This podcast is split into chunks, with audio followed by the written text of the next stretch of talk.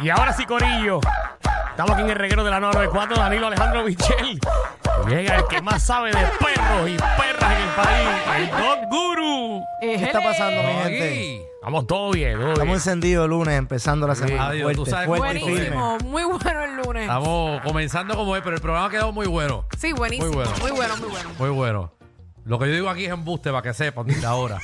Por si acaso. No me hagan caso, realmente. Lo que yo digo aquí es para vacilar. Sí. No me crean nada. Si no Exacto. estoy en una posición seria, no me crean. Ahora, cuando me pongo serio, me escuchan. Vamos allá, Don Guru. Yo por lo menos de todo lo que tenga que ver con perros lo digo en serio. Exacto. Así que así- a mí sí me pueden hacer si tú me caso. escuchas a mí hablando de De perro, los pues no me pocos puedes hacer segmentos caso. que son serios. Vamos allá. Eso es así. ¿Con qué venimos hoy, Guru? Oye, eh, los perritos que se comen la caca.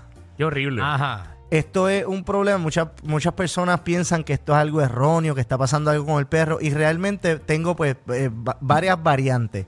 Si es un popi es totalmente normal. Porque se llama algo, eh, algo que se llama co- coprofagia. Que es cuando ellos aprenden instintualmente de la mamá a limpiar todas sus necesidades OS alrededor del nido, que es donde ellos están descansando cuando son popi con su mamá. So, esto ellos desde popi Ok. lo vienen viendo y lo vienen apreciando eh, de parte de la mamá. Ellos siguen copiando a los dos, tres meses. Esto es algo normal, de dos, tres, cuatro meses. Cuando son popi, es algo instintivamente normal. Pero cuando es adulto, ahí es que está el problema. Porque ya esto no, no lo copian de su mamá.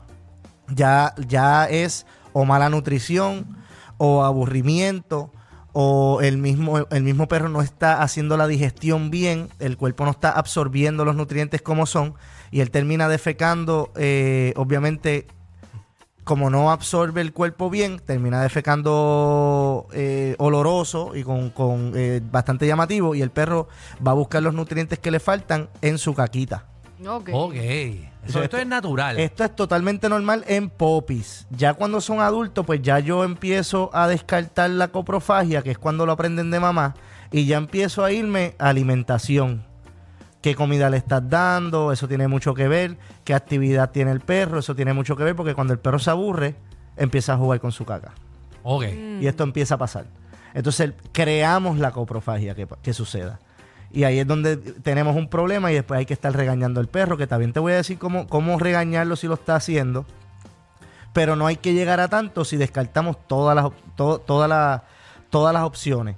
So, la primera opción es verificar con tu médico veterinario si tu perro está haciendo la digestión bien, que eso es algo rutinario, eso lo hacen desde Poppy y ellos pueden ir verificando si lo si están alimentándose bien y haciendo la digestión bien. Lo segundo, la alimentación, tú no puedes darle una comida que contenga mucho maíz o que esté hecha a base de maíz. ¿Por qué? Porque el maíz no es digerible por nosotros, tampoco es digerible por los animales. So, la caquita sale saliendo, sale como que, como que con olor, como que con, con cositas eh, llamativas para que él entonces le llame la atención y vaya a buscar los nutrientes en esa caca.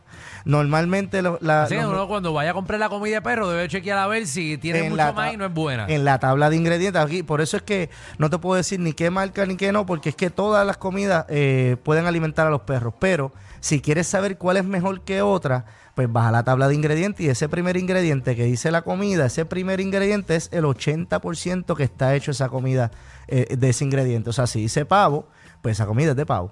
Pero si dice eh, harina de maíz, pues ya tú sabes que es una comida Sí, que le están poco echando- nutrida. Y es- Exactamente. Y es, como comer que el perro coma poscon Ajá. todo el día. Entonces, ¿Los perros pueden comer popcorn? pues hay popcornes de perro. Que ¿Pero no pueden comer sal. popcorn regular? No por la sal. Te acaba de decir que hay poscón de perro. Es Sí. que yo le di popcorn anoche a mi perro. Ah, Pues, Ah, pues, si le da uno que otro, pues obviamente Sí, sal- le, le puede- di como puede- 6 o 7, pero los hice yo, eh, lo hice yo en el, o sea, el popcorn del maíz. que yo Orgánico, lo- orgánico. Orgánico, que viene sin sal ni nada, y yo mismo lo hice. Que acabamos de decir que el, que el maíz es poco, o sea, es poco nutriente para el perro. ¿sabes? Pero se lo di anoche por primera vez. ¿sabes? Sí, hay Si yo hubiese personas- sabido esta Ya van información- dos, ya van dos. Hay Qué- personas- Qué bueno que llegó este segmento hoy. hay, perso- hay personas que Sí, porque hoy iba a comer nachos con queso. hay personas que están viendo una peliculita con el perro y se motivan y le dan sus cositas y por esto ha surgido Ajá. un Y ahí mercado grande que hasta mantecado vienen para perros, popcorn vienen para perros, galletitas vienen para perros, o sea, galletitas literalmente como una chips ahoy. Ajá. Viene para perro y sabe Sí, brutal. literal como si fuera una galleta Así que te normal. la puedes comer tú también. Pero lo-. A mí me gusta la comida de perro. El detalle,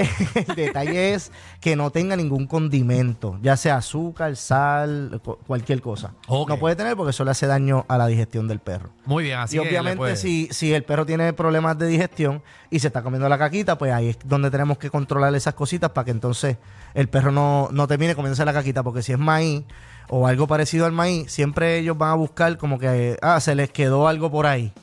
Sí, me, Ajá, sí, se, se claro. les quedó Se algo quedó por ahí. comida. Exactamente. Él no va a diferenciar. ¿Cómo vamos? eh, ¿sabes? ¿Cómo, entonces, ¿cómo lo podemos regañar? Sí, Pues ¿Cómo lo mira, corrijo? si, ¿Cómo lo si- corrijo? si ya es un hábito y ya es algo que ni con las pastillitas, ni con el polvito, ni con nada de eso, pues yo, ten- ten- o sea, yo tengo una técnica que yo estoy con los perritos y con los dueños y le hacemos un booby trap y cogemos caquita fresca. Ajá. Ajá, caquita fresca, la más fresca que se pueda. La ponemos en un patio Dios mío, ajá. y lo dejamos en un área. Dejamos que el perro entre a esa área, pero el perro lo importante es que no puede asociar que tú fuiste el del regaño. Esa es la clave de este regaño. Ajá. So, yo normalmente cojo un platito de metal pequeño y me escondo. Cuando el perro está llegando a la caquita, tiramos el platito cerca para que él se asuste y lo asocie con ese acercamiento a la caca. Ajá. Entonces ya él va a empezar a asociar que acercarse a la caca puede traerle un susto, eso va a evitar acercarse a la caca. So, cada vez que se acerque le tiras un plato al lado. Pues se supone que no sea muchas veces, por eso es que lo hago una vez, porque ya con una que lo hagamos bien, ya el perro va a asociar algo negativo. Seguro, un buen susto. Un buen sustito. Seguro, a Danilo le pasó cuando era chamaquito que, que dio sin condón. Entonces la pensaba que estaba preñada y pasó el susto de su vida. De- Desde esa, muchacho. Te, tiraron con un plato. Sí, de- me pongo- No. no. me pongo tres ahora. No, no,